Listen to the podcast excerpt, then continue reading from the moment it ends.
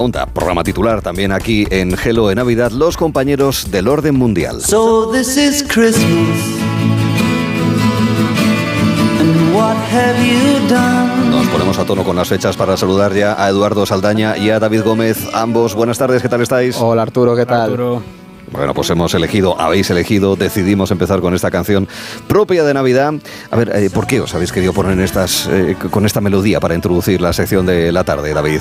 Bueno, Arturo, te puedes imaginar que no hemos elegido esta canción por casualidad, que es una canción que, aparte de ser muy apropiada para estas fechas señaladas, tiene su toque político y al final esto es lo que nos gusta un poco a nosotros, ¿no? Pero todavía no te vamos a decir el por qué y ya luego al final del programa te contamos un poco esta intrahistoria que tiene esta canción. Me parece muy bien esta entrada hitchcockiana para el orden mundial. en Generando expectativas, Arturo. Hay que generar hype. Para que se queden hasta el final.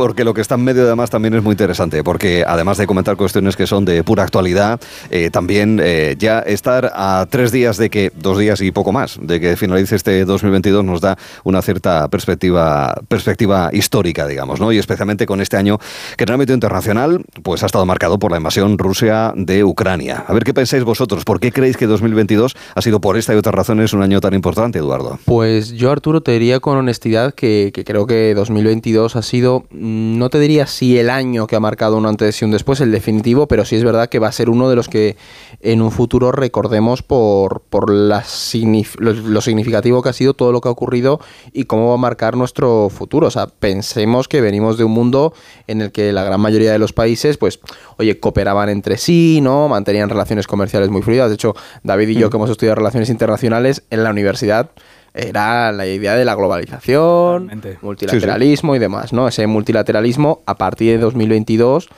podemos decir que se ha visto muy dañado y casi que se empieza a acabar definitivamente o por lo menos se empieza a, re- a resquebrajar, ¿no? Lo que nos vamos a encontrar a partir de este año es eh, un mundo mucho más competitivo donde las alianzas entre los estados van a ser más pragmáticas y egoístas, es decir, ya lo estamos viendo esa realpolitik, ¿no? De pactando con unos y con otros, tema de derechos humanos nos da- empieza a dar bastante igual, o sea que cada uno va a mirar un poco por sus propios intereses, Arturo, pero si hay algo que yo destacaría por encima de todo es la idea de que la guerra vuelva a ser un elemento a tener en cuenta, sobre todo en Europa, ¿no?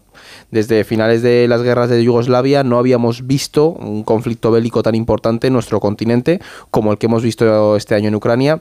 Y al final, pues, ¿qué implica esto, Arturo?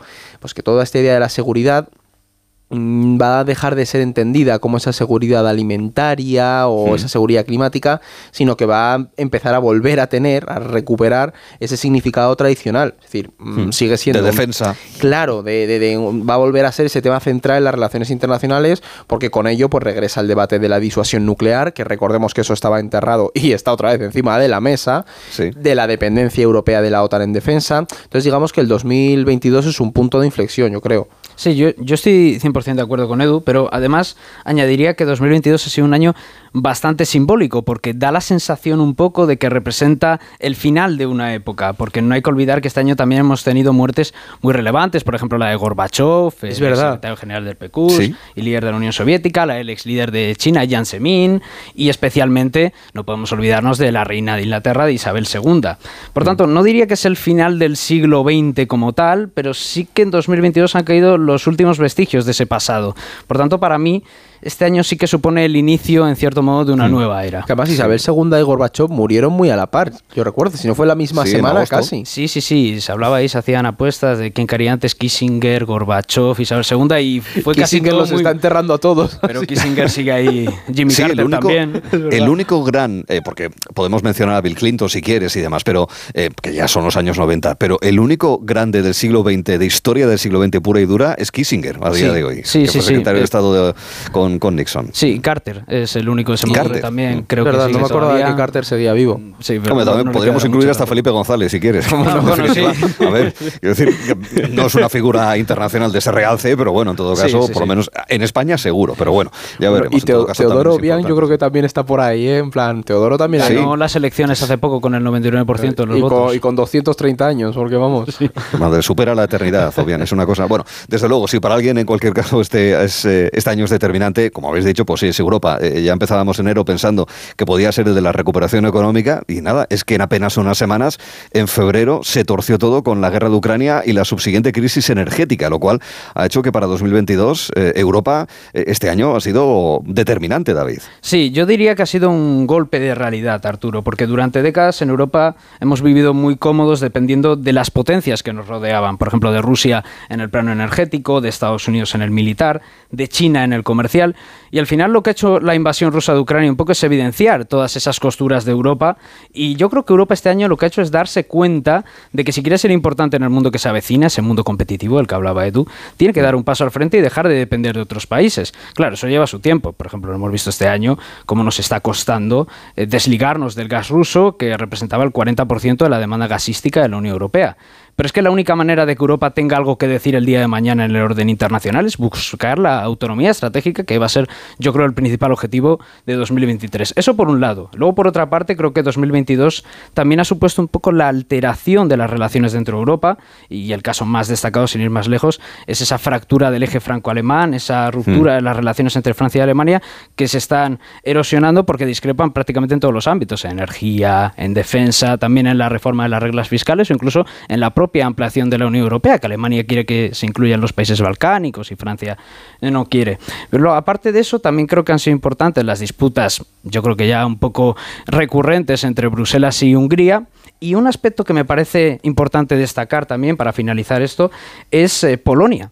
Polonia hace un año era uno de los eh, digamos, hijos rebeldes de la Unión Europea y ahora parece que con la postura tan hostil que ha mantenido contra Rusia, se ha acercado más a Bruselas y ha erosionado esa amistad que tenía con Hungría. Y yo es que aquí, Arturo, por añadir una cosa a lo que señala David, creo que precisamente eso, el cambio en las relaciones entre Polonia y, y la Unión Europea es uno de los grandes giros de, guion que, hemos vivido en el 2022 y que va a definir mucho la política interna en el 23, porque Polonia tiene elecciones en el 2023, eh, Ah, tiene una posición... Claro, sí, además tiene una posición bastante próxima a Bruselas. Los países de Europa del Este están ganando muchísimo peso con la guerra de Ucrania en todo en la materia de seguridad y sobre todo hemos visto una fractura en ese eje de los países eh, De Visegrado. que se me había olvidado. Sí, países de Europa del nombre. Este, República Claro, Checa, Hungría, etcétera. Claro, ahí digamos que eran los países euroescépticos y ahora estamos viendo cómo Polonia pues le baila bastante el agua a Bruselas y Hungría se queda aislada, que era su amiga del alma, ¿no? Y todo sobre todo por Rusia, que al final recordemos Mm. Sí, que sí. Orbán es el,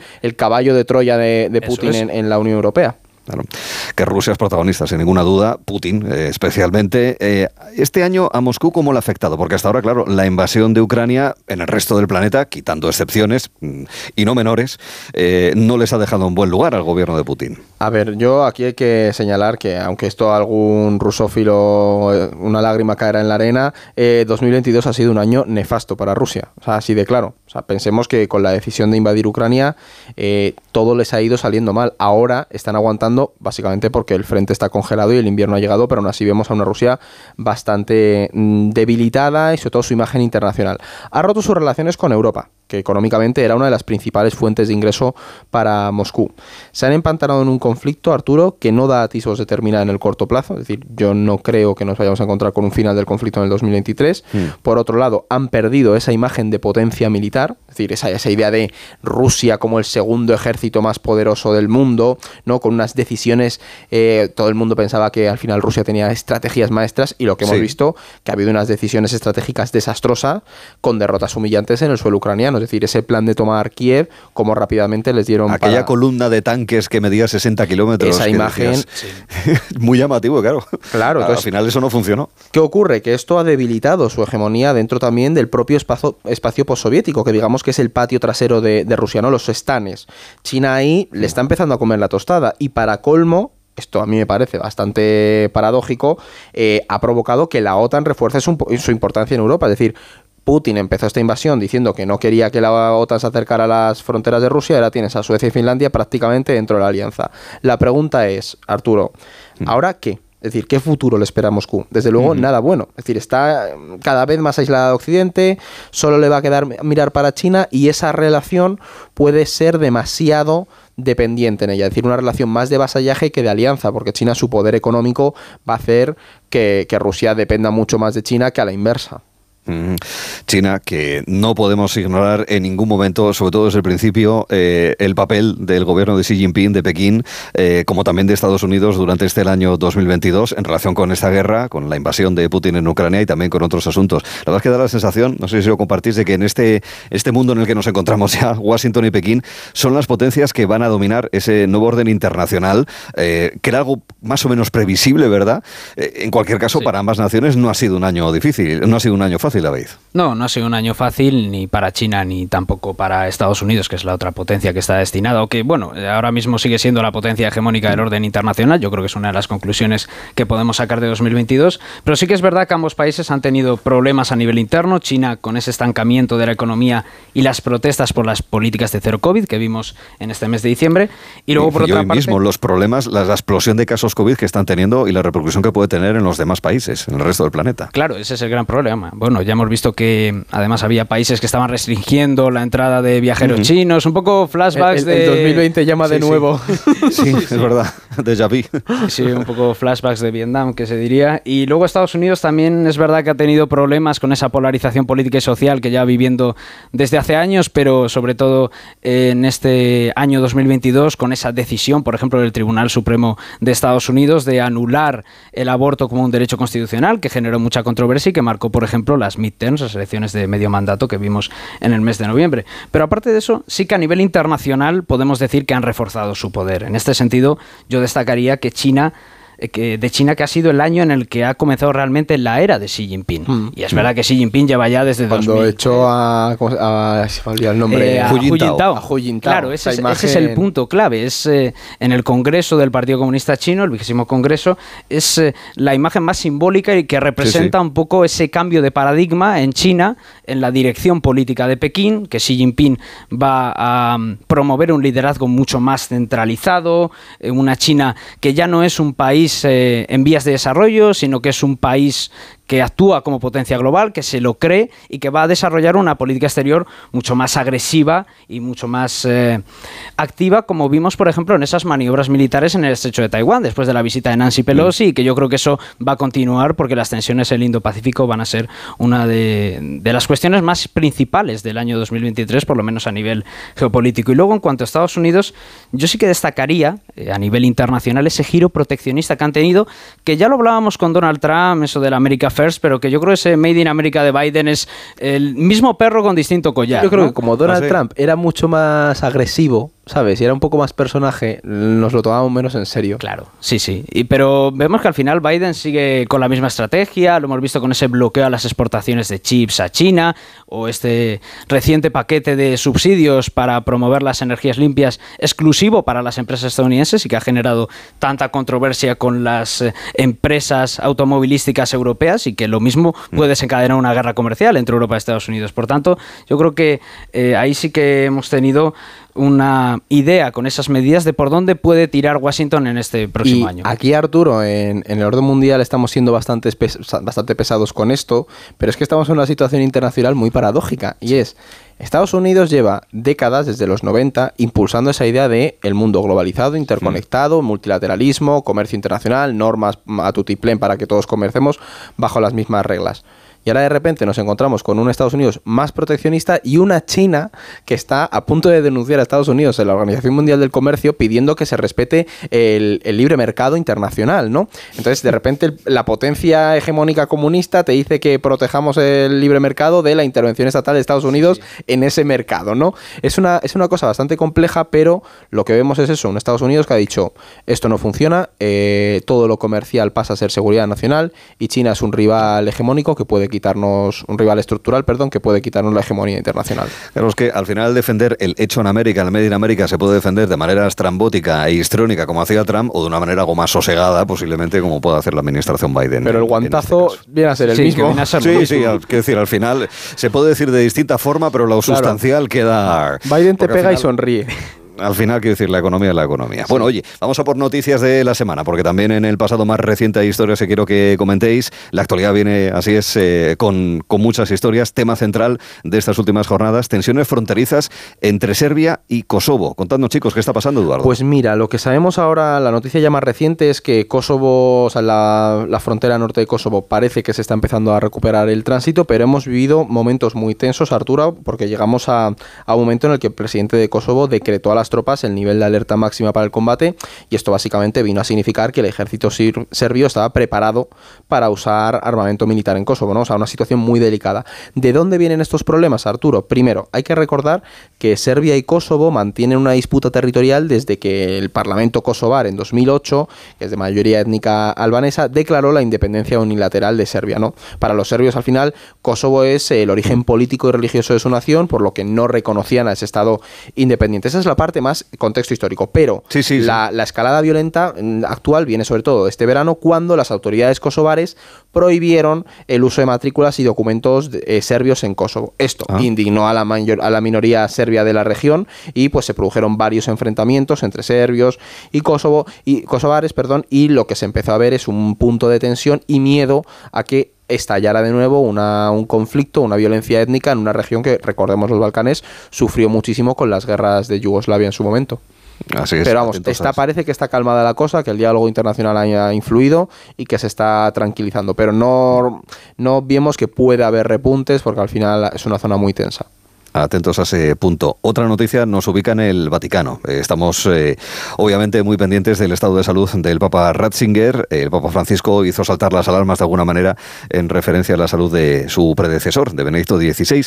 Desde la Santa Sede indican que el estado del Papa alemán es muy delicado, eh, papado marcado, eh, sobre todo por eh, que se conociesen los escándalos de abusos sexuales en la Iglesia Católica. En el ámbito de la política internacional, el Papa Ratzinger, ¿de qué manera destacó, David? A ver, sí que es verdad que no tuvo ese rol tan activo que sí desempeñó, por ejemplo, Juan Pablo II, que un poco Mm. marcó esa política eh, diplomática tan activa que tuvo el Vaticano durante eh, su papado.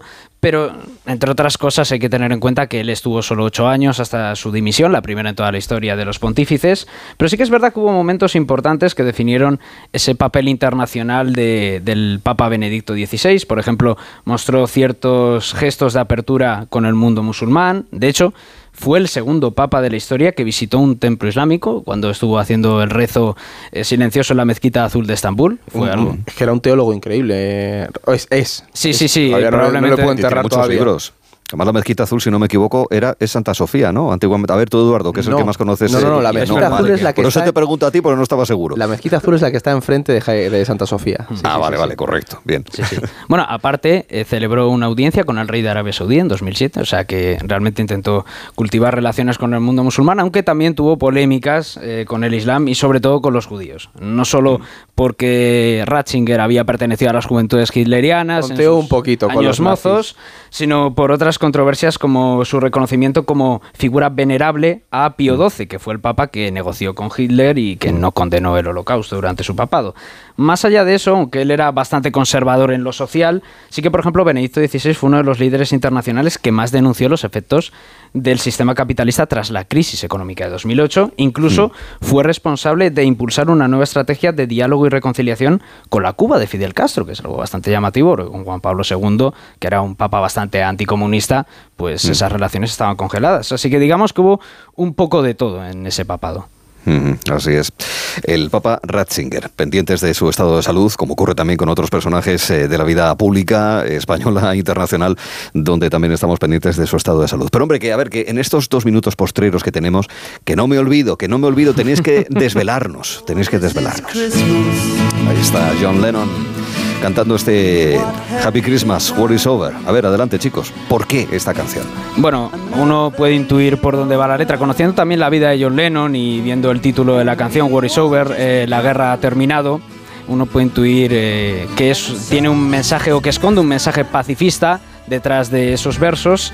John Lennon al final era una persona eh, bastante activa en este sentido y esta canción hace alusión a la guerra de Vietnam, que en ese momento estaba bastante eh, en vigor. Punto álgido, claro. Eh, punto álgido, hay que recordar que esta canción se compone en el año 1971, que sale meses después de que se publiquen los papeles del Pentágono, que es el informe secreto que eh, saca toda la implicación real de Estados Unidos en la guerra de Vietnam, que hasta entonces pues no se conocía tanto, pero eso es un escándalo nacional porque eh, es la demostración de que las administraciones estadounidenses habían estado mintiendo sobre la implicación real de Washington en el conflicto. Entonces, cuando sale este villancico es eh, una canción con bastante notoriedad hasta el punto de que Richard Nixon amenazó a John Lennon con deportarlo de Estados Unidos. Entonces, eh, Lennon, digamos que se pensó dos veces lo de hacer activismo político y ahí frenó ya su actividad pacifista, pero esta canción fue importante. En Estados Unidos no tuvo tanto tirón al principio, sí en Europa, pero luego se ha convertido en un éxito que se escucha en todas las listas. Sí, sí. Nixon era muy de deportar y también de, de cancelar la suscripción del Washington Post y de algún otro. Hay una película muy interesante con Tom Hanks y eh, Meryl Streep hablando precisamente de los, de los Justo, informes del sí, los papeles Bueno, del Pentágono creo que es. sí. Ya saben que pueden hacernos llegar sus preguntas enviando un correo a contacto arroba lordemundial.com y también en redes sociales, tanto de Julián La Onda, de Gelo como del Orden Mundial. De manera que David Gómez, Eduardo Saldaña, un abrazo a ambos y cuidaos Un mucho, abrazo chicos. y feliz año, Un Arturo. abrazo, felices Venga. fiestas. Adiós. Estamos punto de terminar Gelo hoy también.